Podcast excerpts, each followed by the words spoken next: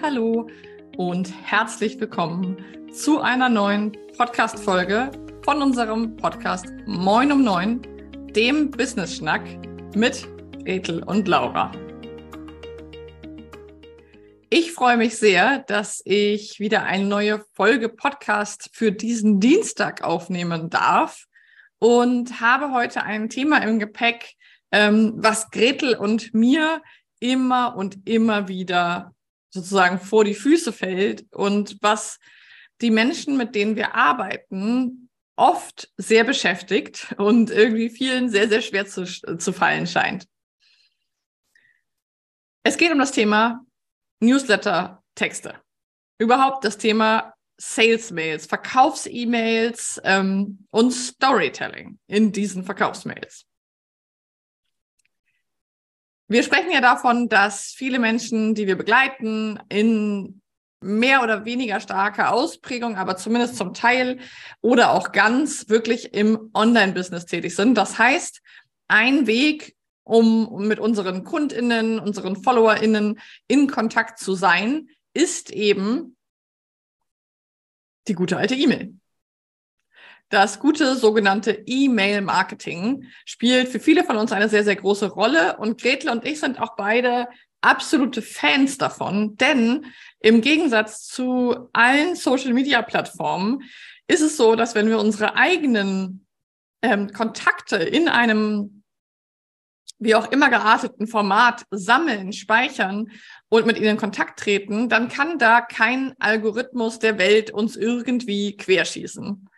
Und das ist eben sehr, sehr wertvoll. Das heißt, eure Kontakte, die E-Mail-Adressen eurer schon bestehenden oder potenziellen Kundinnen sind eben sehr, sehr, sehr wichtig. Und wir erleben das ganz oft, dass viele Selbstständige viel zu spät anfangen damit, diese Adressen eben auch als das zu sehen, was sie sind, nämlich ein, eine Ressource, an die wir eben unsere Dienstleistungen und Produkte verkaufen können.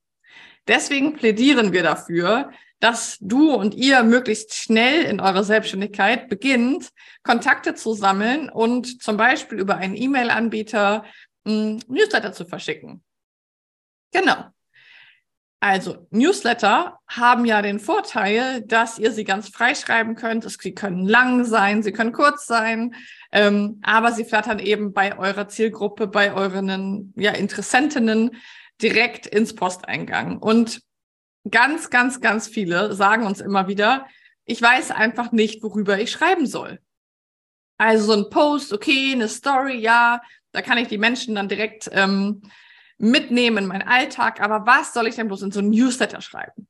Und Gretel und ich haben das Gefühl, dass ein Newsletter so ein bisschen sich anfühlt für viele wie ein Brief zu schreiben. Irgendwas ganz Großes, ein Buch, eine Doktorarbeit. Dabei ist ein Newsletter nichts anderes als eine andere Ausdrucksform ein und derselben Thematiken, die du auch in Stories oder Reels oder Posts aufarbeitest. Das ist schon mal ganz wichtig. Und ich habe heute dir für diese Podcast-Folge meine drei Tipps, Tricks, Kniffe und Hinweise mitgebracht, wie es mir gelingt, erfolgreich Newsletter zu schreiben und was ich tue, wenn ich mal eine Blockade habe. Fangen wir mal mit dem ersten an. Punkt eins ist, fange nicht mit dem Titel oder der Betreffzeile einer E-Mail an. Niemals. Ganz oft hängen sich Menschen daran auf, was sie denn in das Betrefffältchen schreiben sollen, wie der Titel, wie die Überschrift ist. Und Davon würde ich dir im E-Mail-Marketing im weitesten Sinne komplett abraten. Wenn du, wenn es wieder Zeit ist für einen Newsletter oder wenn du Sales-Mails schreiben möchtest, dann fang immer erst mit dem Inhalt an. Fang einfach an, drauf loszuschreiben. Der Titel oder die Betreffzeile deiner E-Mail, die entwickelt sich on the go. Die Betreffzeile wird, ist auch total sinnvoll erst später zu machen und dazu komme ich gleich beim nächsten Punkt. Also Punkt eins: niemals mit der Betreffzeile oder dem Titel anfangen, sondern immer einfach mit dem Inhalt, mit dem Kern, mit dem Body deiner E-Mail. Zweitens, die Betreffzeile Und der Pre-Header, also das, was du in der Vorschau deiner E-Mail siehst, muss nichts mit dem Inhalt zu tun haben. BZW muss keine Zusammenfassung deines Inhaltes sein. Warum? Die Menschen, die von dir eine E-Mail bekommen, sehen in ihrem Posteingang, zum Beispiel bei mir würde da stehen Laura Roschewitz oder Laura und Gretel und darunter ist die Betreffzeile und der Pre-Header, also die kleine Vorschau, worum es in der E-Mail geht.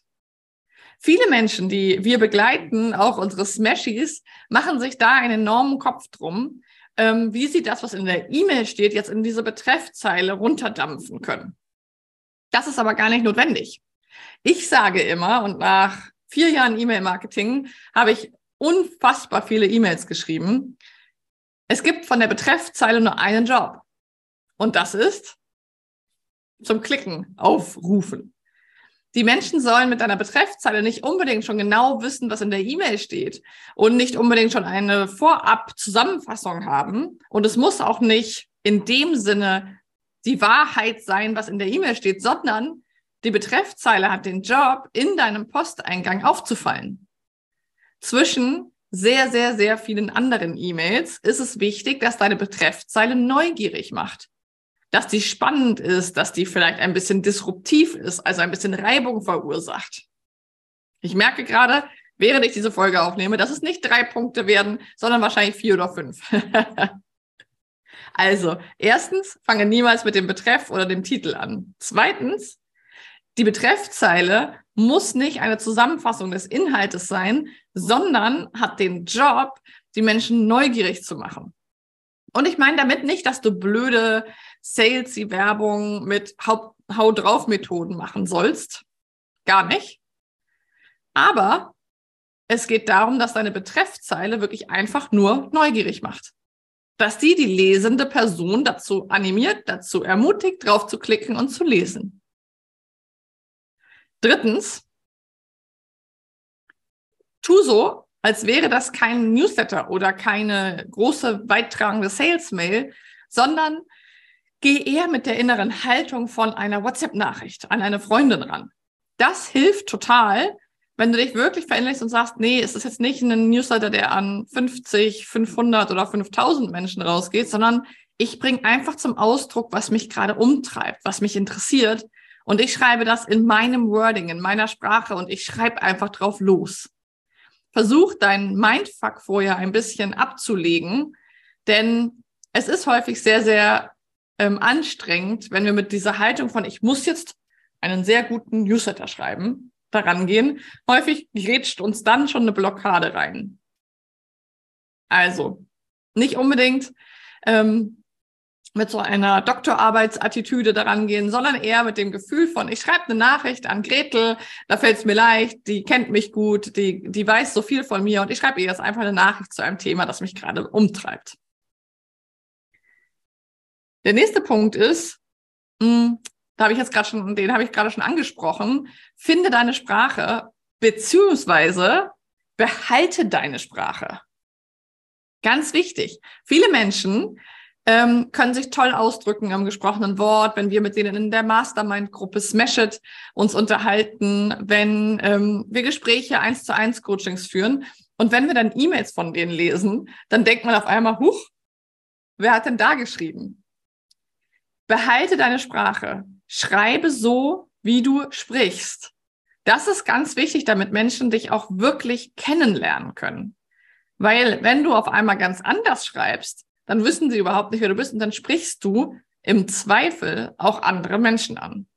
Also, um die Personen anzusprechen, die du wirklich ansprechen möchtest, ist es wichtig, dass du auch so sprichst, wie du wirklich sprichst.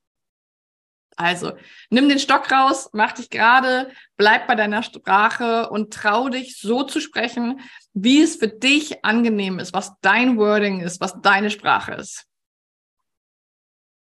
Und mein letzter Tipp ist, finde deine Tools. Was meine ich damit? Klar, wir schreiben einen Newsletter. Das heißt, irgendwie müssen wir uns hinsetzen und am Computer, am Laptop, am Handy oder am Tablet etwas tippen. Aber das muss nicht unbedingt komplett so sein. Ich zum Beispiel bin eine Sprechdenkerin. Was bedeutet das? Ich bin eine Person, die sehr, sehr gut beim Sprechen denken kann. Und ich kann nicht so gut Dinge komplett vorbereiten und schon fertig ausgearbeitet in der Schublade liegen haben. Deswegen nehme ich mir ganz oft mein Handy und gehe auf die Diktierfunktion und gehe spazieren. Ich gehe spazieren hier bei mir in Schweden am Fjord, am Meer und nutze die Diktierfunktion, um einfach ins Sprechen zu kommen, worüber ich gerne sprechen würde. Und dann mache ich daraus Text, weil die Diktierfunktion am Handy ja automatisch aus dem gesprochenen Wort Text macht. Das ist so wie Untertitel in solchen Videos. Das funktioniert natürlich nicht immer super, aber ich habe dann schon mal kein leeres Blatt mehr, sondern schon einen Textentwurf. Und das hilft immens, denn die Angst vor dem leeren Papier, ähm, wie auch Sie Autorinnen sehr gut kennen, die ist damit umgangen. Und jetzt fällt mir ein, einen letzten Punkt muss ich doch noch mit raushauen, dann sind es, glaube ich, sechs. und zwar ähm, ganz wichtig ist, wenn wir über das Thema Newsletter und Storytelling sprechen, dass du nicht versuchst, dir irgendwie eine Geschichte aus den Fingern zu saugen, die total anstrengend ist, sondern dass du die Geschichten erzählst, die bei, bei dir passieren. Und dazu werden Gretel und ich auch noch mal eine Folge aufnehmen zum Thema Storytelling. Fällt mir gerade so auf, dazu könnten wir auch bald mal eine Podcast-Folge machen. Ganz wichtig, meine erfolgreichsten Newsletter sind eigentlich immer die, die mitten aus dem Leben gegriffen sind, die genau das erzählen, was mich gerade beschäftigt, die ehrlich sind, die ja aus dem Affekt geschrieben sind, im Sinne von aus einem Gefühl heraus, aus einem Erlebnis. Und neulich habe ich zum Beispiel vor ein paar Tagen einen Newsletter geschrieben zum Thema, was ein Fahrradplatten damit zu tun hat, ähm, wie du dein Business führst und wie du dich weiterentwickeln wirst, weil ich mit dem Thema zu wenig Luft auf dem Reifen gerade konfrontiert war. Wenn du diesen Newsletter einmal lesen möchtest, dann schick mir gerne eine Nachricht auf Instagram unter laura.roschewitz und ich schicke dir gerne eine Leseprobe vorbei, wie man eben ganz alltägliche Situationen mit ins E-Mail-Marketing rübernehmen kann. Also, ich versuche jetzt nochmal meine sechs Punkte zusammenzufassen zum Ende dieser Folge. Erstens, fange nie mit dem Titel an. Zweitens, deine Betreffzeile muss nicht wiedergeben, was alles drin ist in der E-Mail, sondern ihr Job ist es, die Menschen zum Klicken, zum Öffnen und zum Lesen zu motivieren. Dann ich weiß jetzt nicht mehr genau die Reihenfolge, aber tu so, als wäre es eine E-Mail an eine Freundin und versuch dich nicht in so einem, ich muss eine Doktorarbeitsmodus wiederzugeben und versuch da gar nicht so reinzukommen, sondern versuch es wirklich locker anzugehen. Dann behalte deine Sprache bei. Versuche dir nicht eine andere Sprache anzugewöhnen, denn das ist tatsächlich etwas, was Menschen spüren. Also viertens, behalte deine Sprache. Fünftens, Finde Tools, die dir helfen. Ich zum Beispiel bin eine Sprechdenkerin und nehme sehr gerne über das Diktiertool meines Handys auf. Und der sechste Punkt ist, nutze Situationen aus deinem Leben und schreibe darüber. Du musst gar nicht wissenschaftlich schreiben und um die 15. Ecke denken. Häufig ist im Bereich Storytelling und E-Mail-Marketing ganz, ganz erfolgreich, wenn du Menschen mit in dein Leben nimmst und was von dir erzählst was du erlebt hast, was du dir für Gedanken machst und das auf dein Business und auf die Pain Points deiner Zielgruppe anwendest. Das soll es heute gewesen sein. Es wird von Gretel und mir dazu nochmal eine Folge geben.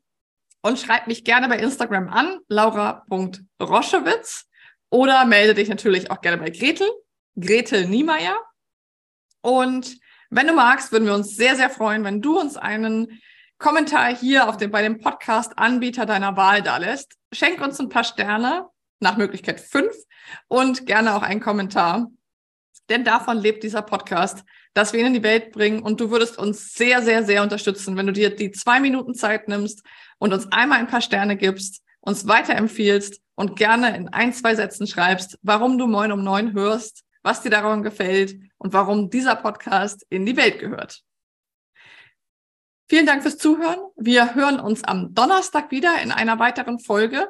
Dort habe ich eine ganz, ganz tolle Frau interviewt, die zum Bereich Gateless Writing und kreatives Schreiben ganz viel zu sagen hat. Also wenn das Thema Schreiben für dich interessant ist, hör unbedingt in unsere neue Folge Moin um neun am Donnerstag rein. Bis dahin, melde dich gerne, lass uns wissen, was dich besonders interessiert, welche Themen du gerne hier mal behandelt haben möchtest und lass uns wissen, warum dir dieser Podcast gefällt. Damit würdest du uns sehr helfen. Bis dann, mach's gut. Ciao.